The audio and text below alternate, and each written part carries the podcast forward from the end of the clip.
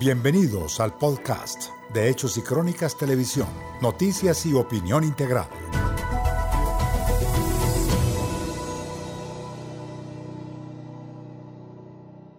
La fe en tiempos del coronavirus, especial del servicio informativo. Bueno, em, tradicionalmente el Viernes Santo hay una ceremonia que hace parte del rito católico, que es el eh, famoso sermón de las siete palabras. Pero hoy eh, que estamos explorando este tema de la fe, vamos a abordar esto, pero desde una visión distinta, desde la óptica de la fe cristiana. El pastor Darío Silva es el fundador de la Casa sobre la Roca Iglesia Integral y nos acompaña esta tarde justamente para interpretar unas palabras que hoy más que nunca tienen vigencia y que hacen parte de nuestra realidad justamente en estos momentos. Pastor, muy buenas tardes. Muy buenas tardes y bendiciones a todos. Gracias, Señor. Mire, antes de comenzar con la primera palabra, le pregunto, ¿cómo celebra la fe del mundo cristiano esta época de Semana Santa? No, pues nosotros eh, aprovechamos la tradición que tienen católicos, protestantes, ortodoxos por igual, de recordar la semana en la cual eh, se realiza la pasión, muerte y resurrección de nuestro Señor Jesucristo. Y entonces eh, los fundamentos de la fe los recordamos con ese motivo. Muy bien, la primera palabra, Joana. La primera palabra, pastor, la primera palabra, coronavirus. ¿Coronavirus? Sí. Bueno, el coronavirus no es un castigo, el coronavirus es una prueba. El Señor está enfrentando a la criatura hecha a su imagen y semejanza, que es el hombre, porque este orgulloso Adán del siglo XXI se olvidó de Dios, se olvidó de la familia y se olvidó de la naturaleza. Y esas tres cosas han vuelto a ser esenciales debido a la cuarentena. Muy bien. Pastor, la palabra vida, que es lo que busca hoy proteger justamente los gobiernos, las medidas, todos dicen que hay que proteger la vida. Vida. Bueno, si vamos a la esencia de las palabras, en la Biblia encontramos en el Evangelio de Juan que dice, en el principio era el verbo y el verbo estaba con Dios y el verbo era Dios y en él estaba la vida y la vida era la luz de los hombres. El logos, la segunda persona de la Trinidad, es el que creó y maneja todas las cosas en el universo. Él mismo es la vida. El problema es que nosotros tenemos muchos conceptos sobre la palabra vida. Y estoy recordando a un poeta de principios del siglo muy popular que dijo, no son los muertos los que en dulce calma la paz disfrutan de la tumba fría. Muertos son los que llevan muerta el alma y viven todavía. Hay mucha gente que se pasea por las calles, que tiene los signos vitales eh, somáticos en acción, pero que tiene muerto el espíritu porque no está en contacto con el espíritu de Dios. Y entonces la vida se obtiene cuando nuestro espíritu entra en contacto con el espíritu de Dios a través de Jesucristo. Eso es lo que da vida, vida en la tierra y vida eterna. Pastor Silva, la tercera palabra, economía. Economía. Bueno, debo decir algo. La economía es absolutamente bíblica. Desde el origen de la creación, el Señor le dice al hombre que le entregue el planeta para que lo administre y lo disfrute. El problema es que en la economía nosotros vivimos diciendo mi casa, mi carro, mi, mi, mi, mi, y la de nuestro. De acuerdo con las Sagradas Escrituras y, y la teología judeo-cristiana lo dice claramente, todo le pertenece a Dios. Él a través de un profeta antiguo dijo, mío es el oro, mía la plata, míos todos los tesoros. El hombre es solamente un administrador y nos entrega algunas cosas que nosotros después debemos presentarnos en nuestros libros de contabilidad correctamente ante el Señor. La ética protestante del trabajo de Max Weber y también en el siglo XX otros pensadores nos enseña con claridad que debemos administrar lo que el Señor nos dé poco o mucho de acuerdo con su voluntad. Para nuestro beneficio personal sí, pero para el beneficio de la comunidad, porque el capital debe estar al servicio de la sociedad. Muy bien, me gusta esa, esa reflexión, esa palabra nuestro. Pastor, hablemos de sociedad. Allí sí que entro en materia porque cuando planteamos la teología integral hablamos de socioteología. que un buen teólogo tiene que ser un buen sociólogo, analizar y entender la sociedad en la cual se mueve para transmitir el mensaje correcto. Cada época tiene un lenguaje diferente. La Biblia no cambia, pero cambia la manera de transmitirla de acuerdo con la sociedad a la cual va dirigida. Entonces, nosotros debemos ser muy claros en que la socioteología es importante. El Señor dice, ustedes son unos necios, miran si hay nubes o si hay sol y dicen va a llover o no va a llover, pero no son buenos meteorólogos espirituales, no miran la situación del tiempo en el cual les toca trabajar. Debemos cambiar el lenguaje sin cambiar el mensaje. Debemos solucionar problemas de hoy para personas de hoy, pero la palabra de Dios nunca cambia, solamente que la sociedad debe someterse a esa palabra si quiere prosperar. Ya tomé nota aquí, oiga, qué interesante. Meteorología espiritual. Sí. Buen concepto. Sí, concepto. Parece complejo, pero hay que ponerle atención. Pastor, otra de las palabras, gobierno.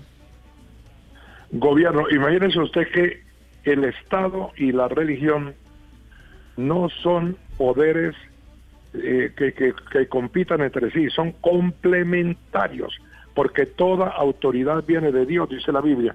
Ahora, no estoy de acuerdo con que haya estados confesionales, pero sí estoy de acuerdo en que el Estado debe garantizar las libertades de conciencia y de culto.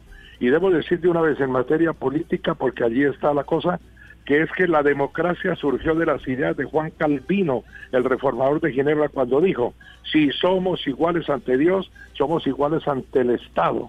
Y por eso yo he sostenido que el cristianismo no es de izquierda ni de derecha, porque en la cruz Jesucristo, eso lo estamos recordando hoy, extiende una mano hacia la extrema derecha y otra hacia la extrema izquierda para abrazarnos a todos bajo la cruz.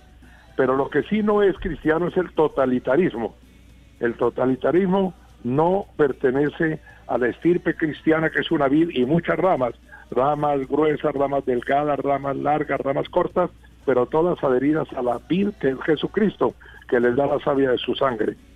Entonces, es muy importante entender que debemos abrazarnos todos bajo la cruz y bajo la bandera tricolor, no importa cuáles sean nuestras ideas, sin totalitarismos y respetando las ideas ajenas. Una sola causa. Le proponemos una sexta palabra, Pastor Darío Silva, justicia. Justicia. La Biblia dice que la justicia de Dios no es mayor que su misericordia. Imagínense que es una balanza. En una balanza está la justicia. Si fuera por justicia, todos estaríamos condenados a cadena perpetua en el infierno. Pero su misericordia entonces hace que la balanza eh, suba por el lado donde está el amor. Y Cristo hace que por misericordia seamos perdonados. Isaías es el profeta mesiánico por excelencia. Y él dice que mientras haya injusticia, habrá guerra. Alguna vez me preguntaron en Estados Unidos cuando estuve en un exilio involuntario porque me estaban buscando por mi vida y, y, por mi secuestro. Y entonces en un canal de televisión me preguntaron por qué son los problemas colombianos. Y entonces yo hice unas preguntas con respuestas que voy a tratar de resumir. ¿Por qué hay paramilitares? Porque hay guerrillas. ¿Por qué hay guerrillas? Porque hay corrupción. ¿Y por qué hay corrupción? Porque hay injusticia social. Acabamos la injusticia social, se acaba la corrupción. Acabamos la corrupción, se acaban las guerrillas. Acabamos las guerrillas y se acaban los paramilitares. El profeta Isaías dice que el, el resultado de la justicia es la paz. No habrá paz mientras haya injusticia. Pastor, ahora vamos con la séptima palabra que se escribe con F de fe y es el futuro. Futuro. Bueno, la vida humana, de acuerdo con los principios eh, esenciales de la Biblia, en la ortodoxia cristiana, lo que hemos creído todos en todo lugar y en todo tiempo, no se vive, repito, la vida humana, ni milenio a milenio, ni siglo a siglo, ni década a década, ni mes a mes, ni, ni semana a semana, sino día a día. El Señor Jesucristo dice, cada día trae su propia paz. Debemos programarnos para enfrentar los problemas de cada día pero ¿y qué pasa con el futuro? Pues el propio Jesús nos enseña a calcular la torre. Debemos hacer una agenda lógica guiados por el Señor sobre lo que será nuestro futuro. Y eso nos permite entonces tener esperanza bienaventurada. La esperanza cristiana no es esperar lo que no se va a cumplir. La esperanza cristiana no es utopía, no es ilusión, no es eh, quimera. Lo que Dios prometió, Dios lo cumplirá. Entonces, si nosotros calculamos la torre, vivimos tranquilos cada día pensando en lo que dijo Martín Lutero, el gran reformador alemán. Vivamos como si el Señor viniera hoy mismo, pero preparémonos como si tardara mucho en venir. Así vivimos una vida tranquila, seguros de que la bendición de Dios estará con nosotros. Esa sería también una forma de definir la fe. Creer. ¿Una forma de qué? De definir la fe. Creer. Bueno, bueno, la fe es, lo dice claramente la epístola a los hebreos y es una definición precisa. Fe es llamar las cosas que no son como si fueran. Lo que pasa es que hay algunos cristianoides o cristinos que no entienden bien el mensaje. En ninguna parte se dice que uno debe creer lo que no va a pasar. No dice la palabra de Dios algo así como que fe es llamar las cosas que no son como si fueran. Sí, pero no dice que las cosas que son, llamarlas como si no fueran. Porque el Señor va a a una persona y dice, ¿qué quieres que haga? Ay, Señor, que yo quiero recobrar la vista. Señor, que yo quiero ser sano de la lepra. Hay que reconocer el problema no es desconocerlo como practicamos la fe, pero creer en la sanidad es exactamente lo que se llama fe.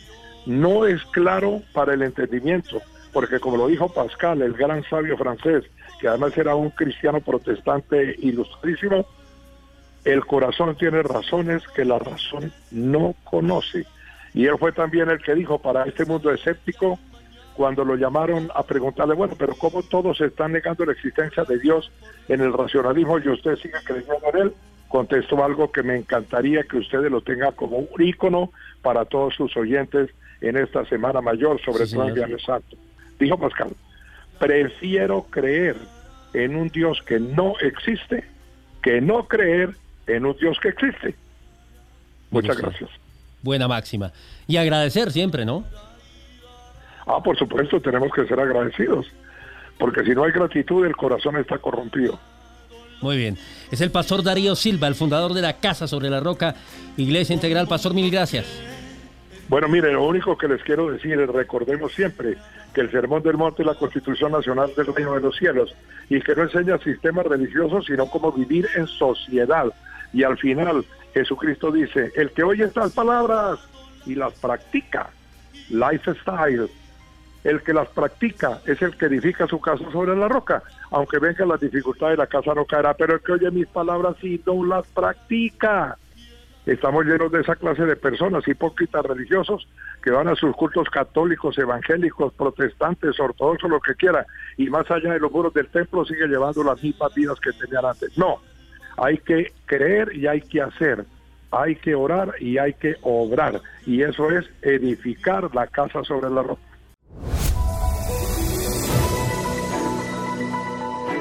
Hasta aquí el podcast de Hechos y Crónicas Televisión, noticias y opinión integral. Recuerde suscribirse a nuestro canal de YouTube para seguir informado de todo el acontecer nacional e internacional del mundo cristiano. Hasta una próxima.